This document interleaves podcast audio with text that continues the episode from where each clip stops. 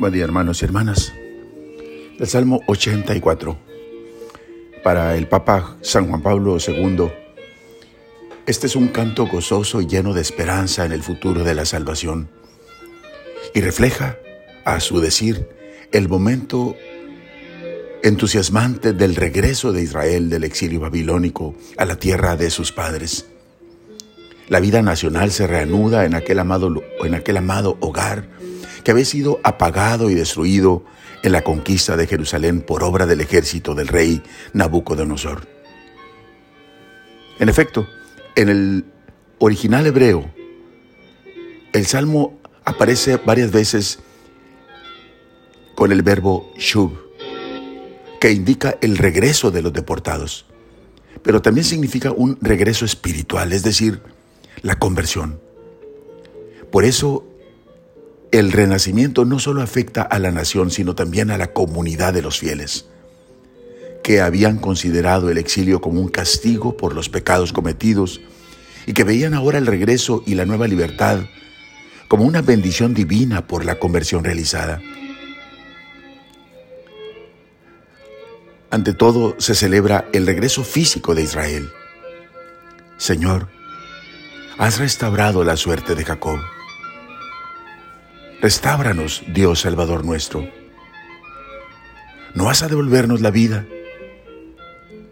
Se trata así de un valioso don de Dios, el cual se preocupa de liberar a sus hijos de la opresión y se compromete en favor de su prosperidad. Amas a todos los seres. Con todas las cosas eres indulgente, porque son tuyas, Señor. Tú amas la vida.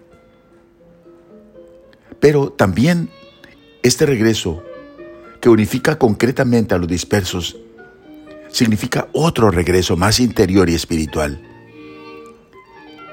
El salmista le da gran espacio, atribuyéndole un relieve especial, que no solo vale para el antiguo Israel, sino para todos los fieles de todos los tiempos.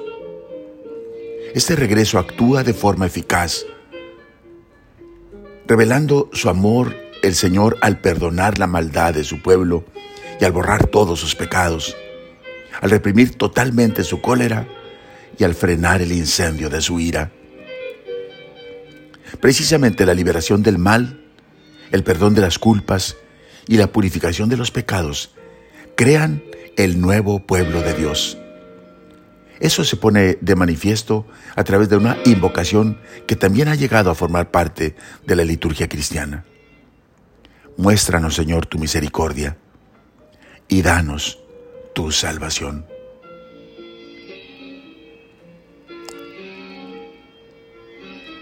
Oremos.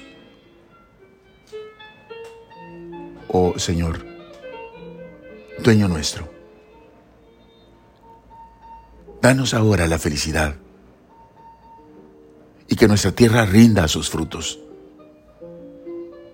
Que la rectitud ande delante de ti.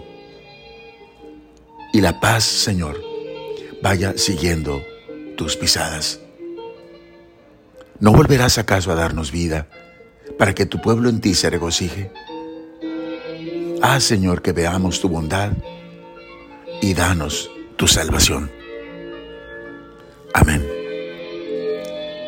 La bendición de Dios Todopoderoso, Padre, Hijo y Espíritu Santo, desciende sobre ustedes. Amén.